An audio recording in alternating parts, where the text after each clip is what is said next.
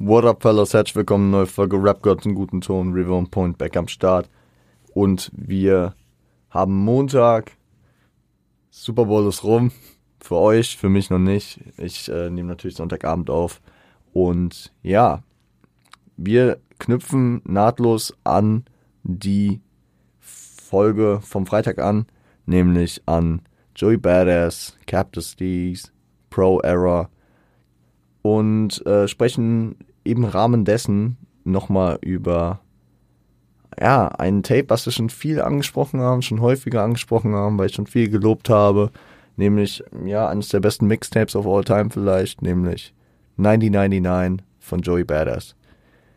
Wir haben wir haben schon im Grunde umrissen. Ich gebe euch trotzdem mal die Daten durch. Am 12. Juni 2012 kam es als Free Download raus, als Joey Badass Solo-Debüt, nachdem sie äh, Anfang des Jahres auch schon mit der Pro Era gemeinsam das Sextape veröffentlicht hatten. Und nachdem Captain Dees sein American Corruption Tape gedroppt hatte. Und er zeigt auf jeden Fall Passion in der Aufarbeitung. Ja, bevor wir gleich ins Track by Track gehen, wo wir über mehr oder weniger die Tracks reden, äh, Re-Release wurde gestartet für Streaming-Plattformen. Ja? Da wurde nochmal ein Beat ausgetauscht, äh, da wurden Samples geklärt, da wurde wirklich das Beste gegeben und dieses Stück History, dieses Piece seines, seines Come-Ups einfach zu würdigen und einfach, ja, in Ehren zu halten als Grundstein seines Erfolgs, als Grundstein seiner großen Karriere, die ja für viele vielleicht nicht groß sein mag oder so, aber ich, ich schon als groß wahrnehme. Es wird als mäßig sehr jazzy, sample-lastig auf jeden Fall und laid-back gehandelt. Ja, es ist ein sehr, sehr laid-back Tape. Hat äh, safe auch Tracks, wo er ein bisschen krasser float und so, aber der Sound ist laid-back, würde ich sagen. Äh, Features sind eigentlich die Pro-Era-Member, ne? also seine Crew wird gefeatured, sonst fällt da nicht viel auf. Wir haben, wir haben Produktionen drauf von Legenden wie MF Doom und Lord Finesse. Shoutout an der Stelle. Ich sag, ich sag den Tracks nochmal Bescheid, wenn, wenn die von den beiden produziert sind. Und ja, Samples erstrecken sich nicht nur über Hip-Hop, über die Hip-Hop-Zeit. Wir haben The Jay-Z, wir haben Tupac-Sample, wir haben Nas-Sample ganz präsent und ähm, aber auch Classics aus anderen Genres. Isley Brothers werden gesampelt und noch ganz, ganz andere Sachen. Also da, da kommt eine Menge zusammen. Ich würde sagen, ich bin ein bisschen angeschlagen, deswegen sorry, wenn ich hier ein bisschen schneller heute durchgehe. Ich habe mir zu jedem Track mehr oder weniger ein bisschen was aufgeschrieben, können wir kurz durchgehen. Danach reden wir nochmal kurz zusammenfassend über das Tape. Das Intro ist auf jeden Fall Summer Nights. Ja, ist ein entspanntes Intro, ein Part. Äh, er hat alle warten lassen, etc. Darum geht's. Ne? Ein klassisches Intro. Äh, ist tatsächlich auch Titel des zweiten Mixtapes von ihm dann aus dem Jahr 2013 und der gleichnamigen EP, auch aus dem Jahr 2013. Summer Nights, die, die, die Ritter des Sommers. Ja. Ist, äh, gibt mir, gibt mir so ein bisschen diesen Vibe von, also allein dieser Begriff und auch der Sound, den er auf dem Tape prägen soll, ist, ähm, sind halt die Jungs, die durch die Nachbarschaft ziehen, da ihren Scheiß machen. Im Sommer natürlich viel angenehmer als im Winter. Ne? Im Winter ist es ekelhaft kalt draußen, New York. Kalt im Winter auf jeden Fall. Aber im Sommer hast du so ein unbeschwertes Leben und dann bist du halt der Ritter, der, der Baller auf den Straßen und kannst du dein Ding durchziehen. Deswegen finde ich einen sehr, sehr gut gewordete, äh, gut gewordeten Begriff. Ja. Nächster Track ist dann Waves. Waves ist so eine Come-Up-Hustler-Story das Tupac-Sample im Interlude. Ja, das ist halt auch Dedication für die Oldschool, für einen der größten Hustler of all time. Und ähm, im Video sind Locals, äh, seine Pro-Era-Homies und sie ziehen so durch die Hood. Wie, wie die meisten der, der Videos. Bei äh, From the Tombs mit äh, Jack Strangers äh, redet Joey viel über die Abfucks, die ihn nerven, wie Fake MCs, äh, opportunistische Frauen, sage ich mal, Drogen und auch das Schulsystem, was ihn echt nervt. Okay, man muss sagen, Joey ist da näher an der Schule zu dem Zeitpunkt noch, als ich es heute bin. Das Tape kam raus und er ist 17 Jahre alt. Und wir haben, wir haben, wir sind ja kurz auf seinen Freestyle mit 15 eingegangen. Joey ist verdammt jung, Alter, verdammt jung in diese Hip-Hop-Welt reingewachsen und hat sich hier seinen Namen gemacht. Flows erinnern teilweise echt an Nas und äh, vor allem im ersten Part äh, gibt es mir echt MF Doom Vibes. So von, von diesen ja, Operation Doomsday Sachen über äh, auch spätere Sachen rüber. Hat, hat schon sehr diesen Vibe. Dieses steady flowing. Das Video gibt mir 80s Vibes, also ist auch, sag ich mal, effekttechnisch so ein bisschen daran angelehnt und ja, einige Einstellungen, einige Szenen geben mir wirklich Erinnerungen an Ain't No Joke von Rakim, also von Eric B. und Rakim, ähm, vom Paid in Full Album und dem dazugehörigen Video. Sehr, sehr nice. Survival Tactics ist dann ein Track, der Steez featured. Und ja, das ist der typische Krieg auf der Straße, und wir müssen unser Verhalten dementsprechend anpassen, hart drauf sein, Waffen mit uns führen und für alles bereit sein. There's a war going on outside and I want to save from. Ja, so diese Mob Deep, beziehungsweise auch diese äh, Nas-Attitude, die er in vielen, vielen äh, Tracks äh, in den 90s beschrieben hat. Und es ist halt auch so, ne? Die Straße ist ein rauer Ort, das wird über das Tape auch eine der fundamentalen Aussagen und man muss, wenn man von dort ist und dort aufwächst, halt auch damit umgehen können sind viele Oldschool-Anlehnungen in Wortspielen und Flows am Start. Ähm, diesen einen, diesen einen Beatbreak, wo, wo er dann die, die Cadence ändert im ersten Part, das ist sehr, sehr Biggie-affin. Äh, ähm, Nas-Anlehnung war am Start. Und äh, ich habe auch was Curtis Blow-mäßiges gehört. Halt auch äh, New Yorker Legenden, ne? Also das ist halt, man represented die eigene Hood man represented den, die eigene Town und es ist halt auch, wir haben, wir haben ja auch am Freitag darüber gesprochen, dass die Pro-Era zusammen mit äh, Flatbush Zombies und ähm, The Underachievers ja dieses Beast Coast-Thing geprägt haben, diesen neu, dieses, äh, diesen newschooligen, newschoolig geprägten Patriotismus, beziehungsweise ja, dieses Abfeiern der East Coast und dieses, ja, diesen Lokalpatriotismus, den sie da äh, fühlen. Und das, das passt natürlich rein, wenn man dann halt ja auch die OGs aus der eigenen Hood represented. Natürlich ist Joey in erster Linie Hip-Hop-Fan, deswegen er auch einen Shoutout an Tupac gibt und so natürlich. Aber man, man nimmt natürlich vor allem hier die Brooklyn OGs mit. Ne? Ähm, Back-to-Back Tracks mit Capital Steez, äh, Killuminati hinterher. Und das ist dann, äh, das ist nicht so ein inhaltlich geprägter Track, sondern eher so ein Battle, wer hat die besseren Wortspiele und Flow-Staffetten. Weil das ist schon, da, da, da geht's gut ab, da sind geile Wortspiele, geile Doppeldeutigkeiten äh, und wieder Anlehnung an Rakim, an äh, Big Daddy Kane, habe ich was gehört, Tupac und noch einige andere. Also da, da, das, das, da flexen sie einfach so ein bisschen mit ihrem Skill. Killuminati, natürlich auch so eine gewisse Anlehnung an Pac, aber auch, ähm, ja, einfach, einfach ein stabiler, stabil gerappter Track. Und äh, das ist auch einfach die Liebe für die Cypher-Artists, ja, für die Leute, die aus der Cypher stammen. Und das ist halt vor allem, ich will gar nicht unter, äh, untergraben, beziehungsweise unterstellen, dass andere Hip-Hop-Kulturen nicht auch cyphern, ne? Das, äh, Eight Mile gezeigt hat, dass sie in Detroit auch Cypher noch ein Film war, ne? Aber das kann ich mir gut vorstellen und so, dass Down South gecyphert wird, dass an der West Coast gecyphert wird. Aber dennoch, wenn ich an Cyphers denke, wenn ich an irgendwelche Jungs, an Jungs mit Träumen äh, denke, die an der Straßenecke stehen und cyphern, dann ist es so ein New York-Thing für mich. Und das Ding ist halt auch, dass Hip-Hop seinen Ursprung in New York hat und auch halt ja, dieses Cypher-Ding, dieses, man, man hat halt einfach, wenn man an diese, an diese Künstler denkt, dann sind das vor allem New York geprägte Sachen, wie Biggie mit dem Walkman irgendwie seine ersten Sachen aufgenommen hat. Ob es ein Jay-Z ist, der im Freestyle zerlegt hat, ein Big L. Es sind, es sind vor allem diese Jungs oder dieses generelle Cypher-Ding, diese Crews bestehend aus, keine Ahnung,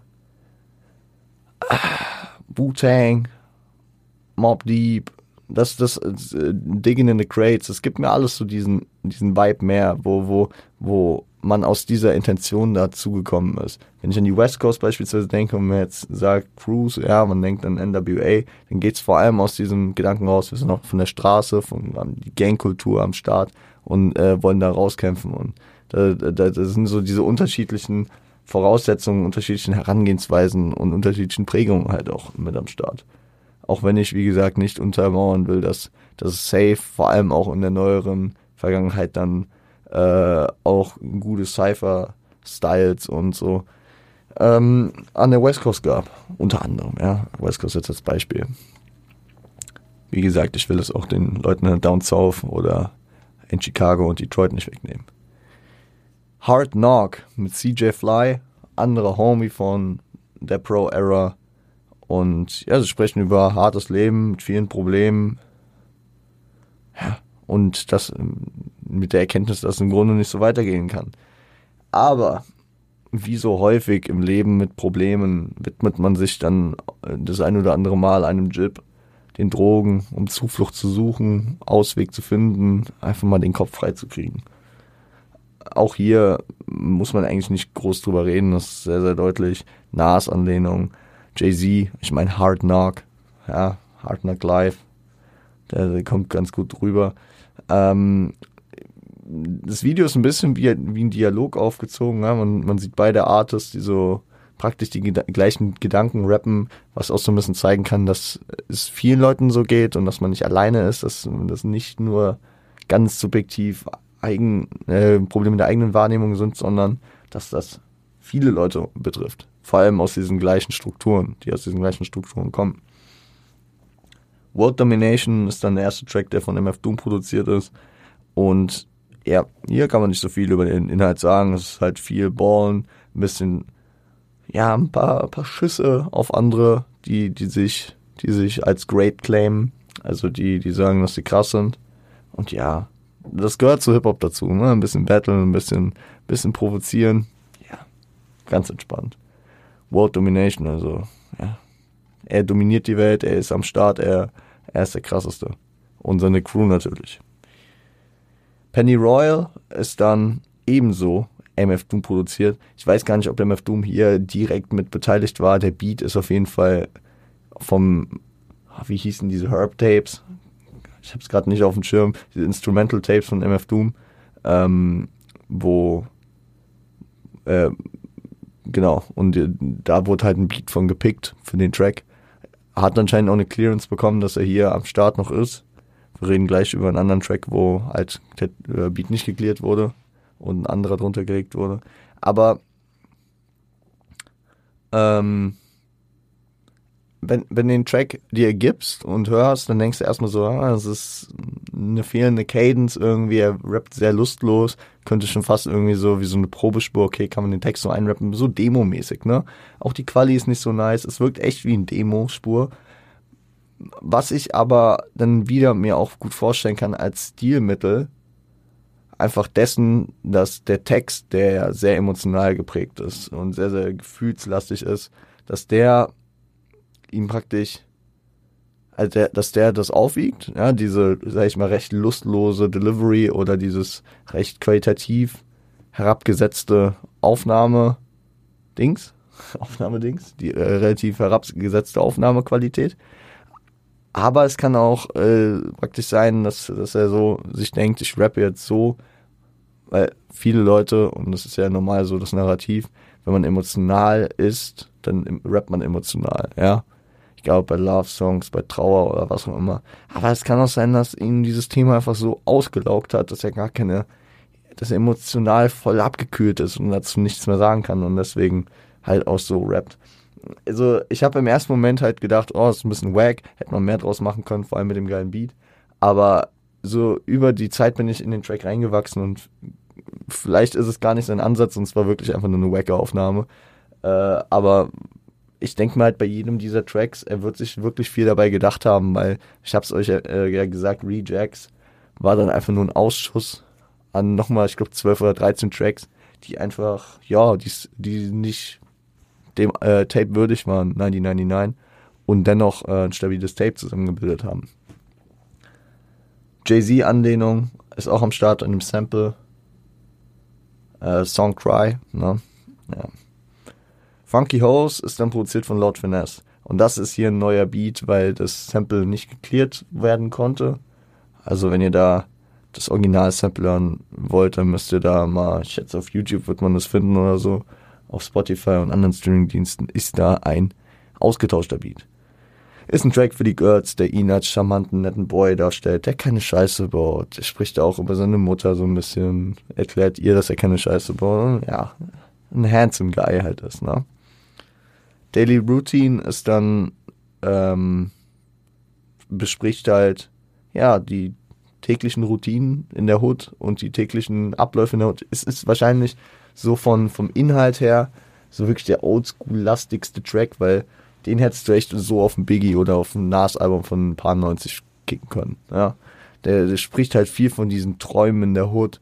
Entweder die Leute wollen Baller oder Rapper werden, also entweder Basketballspieler oder sie wollen halt ans Mic kommen, um äh, aus den, aus den verheerenden und problematischen ähm, Lebenslagen herauszutreten, ja, und Erfolg zu claimen. Viele verfallen aber ähm, während sie praktisch darauf warten, den Drogen auf beiden Enden, also entweder sie dealen oder sie smoken und sippen. Das passiert halt auch, ne? Also Joey hat einen Traum vor Augen und zieht ihn durch, wie er es hier beschreibt. Er tauscht seine Sneaker gegen ein neues Mic und was auch immer. Hat halt einfach die Patience und die Passion, um äh, da durchzuziehen. Und ähm, ich, ich, also den ganzen Track über musste ich an meine Lieblings-Biggie-Line denken. Na, things don't change. Uh, the streets is a short stop. Either you slinging crack rock or you got a wicked jump shot. Ich habe schon häufig genug über diese Line geredet. Einfach sacken lassen, einfach drüber nachdenken, wer sie nicht kennt. Gerne nochmal die Ready to Die Folge abchecken. Ich glaube, da habe ich auch ausführlich drüber gesprochen. Mit den mehreren Bedeutungen des Wicked Jump Shots. Ja, ja, ja. Snakes ist dann featuring Tina Apex. Und da kommt die, da kommt die ähm, Hook von Tina auf jeden Fall sehr gelegen. Ich finde, das ist eine coole Abwechslung. Die Abwechslung, die mir vielleicht auf dem aktuellen Joey-Album ein bisschen gefehlt hat, ne? dass man, dass man da mal einen anderen Sound, eine andere Cadence in der Hook reinkriegt.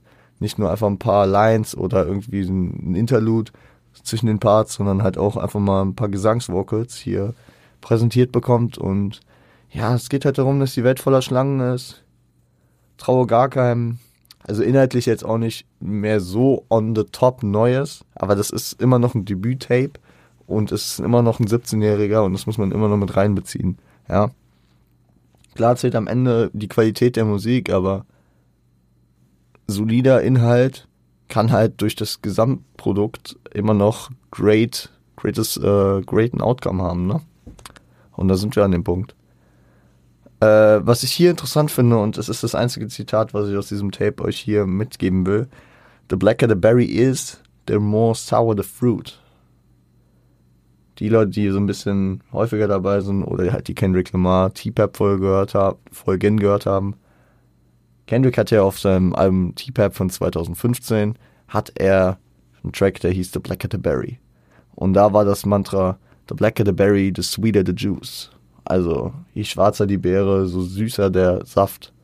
Und äh, Joey geht da mit einem anderen Gedanken ran als K-Dot auf jeden Fall, weil er sagt, je schwarzer die Frucht, desto saurer, äh, je schwarzer die Beere, desto saurer die Frucht. Also geht er eher auf die Hartnäckigkeit wahrscheinlich von, von äh, Leuten mit afroamerikanischem Hintergrund ein. Und, und äh, gibt sich nicht der Schwäche hin. Ich meine, bei Kendrick ging es ja im Grunde auch nicht um Schwäche zeigen, sondern eher um, um die Greatness der Leute dahinter. In Zusammenhang mit diesen, ja, rassistischen Vorurteilen. Ne? Ich meine, bei Black Eyed Berry ging es ja vor allem halt auch darum, dass, dass äh, die Wahrnehmung von außen halt in eine gewisse Richtung geht und Kendrick da sehr, sehr radikal versucht gegenzusteuern. Mit diesem sehr proklamativen vorurteilenden, je schwarzer man ist, desto krasser ist man, beziehungsweise so besser ist man. Und hier ähm, geht, geht äh, Joey halt diesen roughen Weg, ne? Wahrscheinlich auch den eines, ich mal, noch verroteren jungen Typens, der noch nicht weiß und noch nicht so reflektiert ist wie ein Kendrick halt auf äh, To Butterfly. Ähm, ist interessant, wenn man das so vergleicht, wo die Leute verschiedenen Lebenslagen und verschiedenen Punkten in ihrem Leben sind und äh, auch in verschiedenen Altern, verschiedene Aussagen, wie auch immer reflektieren. Und ähnliche Sprichwörter dann halt für sich instrumentalisieren können. Ähm, Don't Front ist wieder mit CJ Fly. Ist ein klassischer Scheme-Track über ein Girl. Im ersten Moment, im zweiten Moment merkt man, okay, er redet nicht nur ab und zu über Weed, sondern das äh, Girl könnte auch Weed gemeint sein. Also es ist, es ist in dem Scheme geschrieben, dass es um Girl geht, aber es könnte auch einfach die Droge Weed sein, die auch wie eine erste Liebe für viele Rapper und für viele Leute auf der Straße fungiert und äh, genauso sich verhält. Ähm, diese doppeldeutigen Tracks, die kennt man. Äh, Genetik hat das damals mit Gift gemacht. Da, die haben das auch, auch mit äh, einer Frau und äh, Weed thematisiert. Äh, ich weiß, Common hatte mal einen Track, ich weiß gerade nicht, wie er heißt, ähm, wo es auch im ersten Moment wirkte, als würde er über ein Girl rappen und am Ende kommt raus, dass es um Hip-Hop geht, um seine Liebe Hip-Hop. Fühle ich auf jeden Fall auch extrem. Und dann dachte ich noch, no, man könnte da auch noch äh, eingehen auf diese ganzen Tracks, wo, wo, wo sich der Rapper in einen äh, Gegenstand beziehungsweise also einem Gegenstand aus der Sicht eines Gegenstands rappt, wie MIC von äh, MF Doom oder I Gave You Power von Nas. Aber das ist nochmal eine andere Sache. Aber ich finde, ist ein interessantes Scheme, was man auch immer wieder aufgreifen kann und immer unterschiedlich ausschmücken kann. Wahrscheinlich fallen mir jetzt auch nicht alle Tracks ein, die in die Richtung gehen. Ich musste aber direkt an Gift und an den einen Common Track denken. Wenn ich leider gerade nicht mehr weiß, wie er heißt, könnt ihr mir gerne nochmal äh, Feedback geben, wenn ihr da wisst, welchen ich meine. Ähm, es ist halt auch ein Thema, ne? Beides, beides kann bei vor allem jungen Typen äh, in einer gewissen Phase halt echte Kopfwix auslösen. Entweder die Drogen oder halt äh, äh, Frauen. Also im Fall eines heterosexuellen Mannes. Ja, äh, es ist, es ist, ja, da lassen sich auf jeden Fall gewisse Parallelen ähm, bei gewissen Leuten ziehen und ja, kann man so stehen lassen. Jeder, jeder, der, äh, der das vielleicht mal erlebt hat, eine der beiden Sachen oder beide Sachen vielleicht sogar, der, ähm, der kann damit relaten. Oder man kann sich's vorstellen zumindest. Äh, Righteous Minds, finde ich, ist ein interessanter Track, weil da geht's auch wieder darum, ein bisschen wie bei Snakes. Bei Snakes ging es noch sehr, sehr darum, pass auf dich auf, die Leute sind um dich rum und es sind nur Schlangen unterwegs praktisch, kannst keinem trauen. Und hier geht es darum, es ist schön und gut, dass du deinen geraden Weg gehen willst, ne? Und, und ähm, den guten und den richtigen Weg gehen willst. Aber musst trotzdem auf deinen eigenen Arsch aufpassen, weil um dich herum denken die meisten Leute nicht so und wollen dir nichts Gutes. Und im Endeffekt muss man sich immer dessen gewahr sein, dass man immer noch praktisch im, im äh, Haifischbecken ist. Ja? Finde ich, finde ich ähm, ein gutes Gegenstück dazu, beziehungsweise nochmal eine gute, guter Reminder. Äh, Where It's At mit Kirk Knight. Ja, eine der chilligsten, inhaltlich vielleicht auch, sag ich mal, dünnsten Tracks, aber ist zum Ende gehend des äh, Tapes eigentlich nochmal ganz gut. Entspannter Laidback-Flow. Frauen, chillen, Weed. Ja, ganz, ganz klassisch. Und dann kommen wir schon zum letzten Track. Äh, in der heutigen, vor allem jetzt halt auf den Streaming-Plattformen, in der Version steht er als Third Eye Shit. Also, ja, ist, ist ebenso ein gewähltes Zitat aus dem Sample beziehungsweise aus, die, aus diesem Ursprungsbeat, auf dem dieser Possycard aufgebaut ist, weil früher hieß der Track Subs Suspect. Und der Beat, wer ihn kennt, ist Suspect von Nas, It Was Written Album. Und das ist halt sehr, sehr geil gestretched auf einen Possycard elf Minuten lang mit seinen Pro-Era-Homies äh, Steez kriegt die Ehre des ersten Parts und äh, ja, es wird immer weiter gerappt und ich finde elf Minuten ist schon extremst lang und das es passt sehr, sehr gut auf ein Tape, vor allem auf so ein Laidback-Tape, das so diese 90s-Vibes mit aufcatcht. Das finde ich nice. Aber ich sage euch, wie es ist, ne? Ähm, auf einem, also auf einem Album werden mir, werden mir diese acht Minuten zu lang. Also ich denke ich denk so an diese guten Posse-Cuts von früher und ich denke jetzt so an Künstler, die jetzt nicht dafür bekannt waren, immer also ich denke jetzt nicht an Wu-Tang-Alben, ne, wo immer mehrere Künstler drauf waren. Ich denke vor allem immer an Lifestyles of a and Dangerous von Big L mit The Graveyard und Eight is Enough. Da sagt er auch, Eight is Enough. Da waren acht Homies von ihm drauf und ich glaube, der Track ging fünf Minuten oder so. Das kannst du machen, ja. Ich finde elf Minuten, das ist dann halt schon sowas, was im Hörgenuss eines Albums schon sehr, sehr, sehr anstrengend wird. Wenn ich so an coole Posse-Cuts, wir hatten es neulich von One Train, ähm, es fallen mir gerade viel zu wenig Posse-Cuts an, perfekt.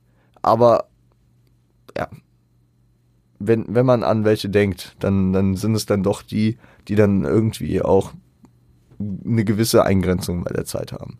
Es ist halt auch ein Mixtape und auf dem Mixtape kann man sich ein bisschen mehr austoben, als man äh, das auf dem Album vielleicht macht. Also so ein bisschen experimentieren, ein bisschen, ja, ein bisschen chilliger und ein bisschen aus dem Affekt raushandeln. Und das ist auch geil. Wenn du so ein Beat hast, ja, wenn du so ein Beat pickst, der halt auch ein Statement ist, dann, dann passt es. Es ist zum einen ein geiler Beat, den nur die elf Minuten erstmal geben kannst. Ne? Das ist auch immer wichtig für sowas. Und dann ist es halt zum Ende dieses Tapes nochmal die absolute Beschreibung. Wenn der Titel noch nicht reicht, dass du dein Tape 9099 nennst und das im Jahr 2012, dann ist es dann, glaube ich, die Bestätigung, wenn, äh, wenn du einen einfachen äh, Beat aus dieser Golden Era pickst, ja, diese Dedication auszustrahlen. Also wenn der, wenn der, wenn der Name noch nicht genug war. Ähm, habe ich noch irgendwas hier, genau ich finde es generell, natürlich ist es nochmal eine Dedication an diesen 90s Golden Era, einen Posse-Cut mit reinzunehmen. Ne? Ist heutzutage auch nicht mehr so geläufig. Zu dem Zeitpunkt vielleicht nochmal ein bisschen mehr. Heute wäre es nochmal ein bisschen krasser, aber ein gutes Ding, gutes Ding, feiere ich.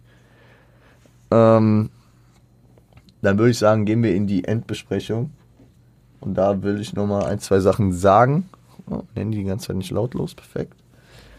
Ähm, ihr wisst es, ich, ich gebe nicht so viel darauf, was, an, was Magazine sagen, wie Sachen geratet werden oder was Chart-Erfolg ist. Ne? Chart-Erfolg gab es hier nicht, weil das Ding eher äh, Street-Tape war. Ne? Also da müssen wir nicht drüber reden. Aber Mixtape des Jahres äh, 2012 bei BET. In etwa sowas aus, auch gesagt haben Hip Hop DX. Also auf jeden Fall zwei Plattformen, auf die man was geben kann. Ne? Ähm, Hip-Hop DX vielleicht mal meiner Meinung nach ein bisschen mehr als auf BET, aber beide sind okay. Äh, 38. bestes Album 2012 laut Complex. Also ein Mixtape, ein Debüt-Mixtape von einem äh, 17-jährigen Underground-Künstler aus New York ist, ist schon mal ein Statement so. Und ich meine, 2012 ging auch anderweitig ein bisschen was ab, ne? Ähm, ja.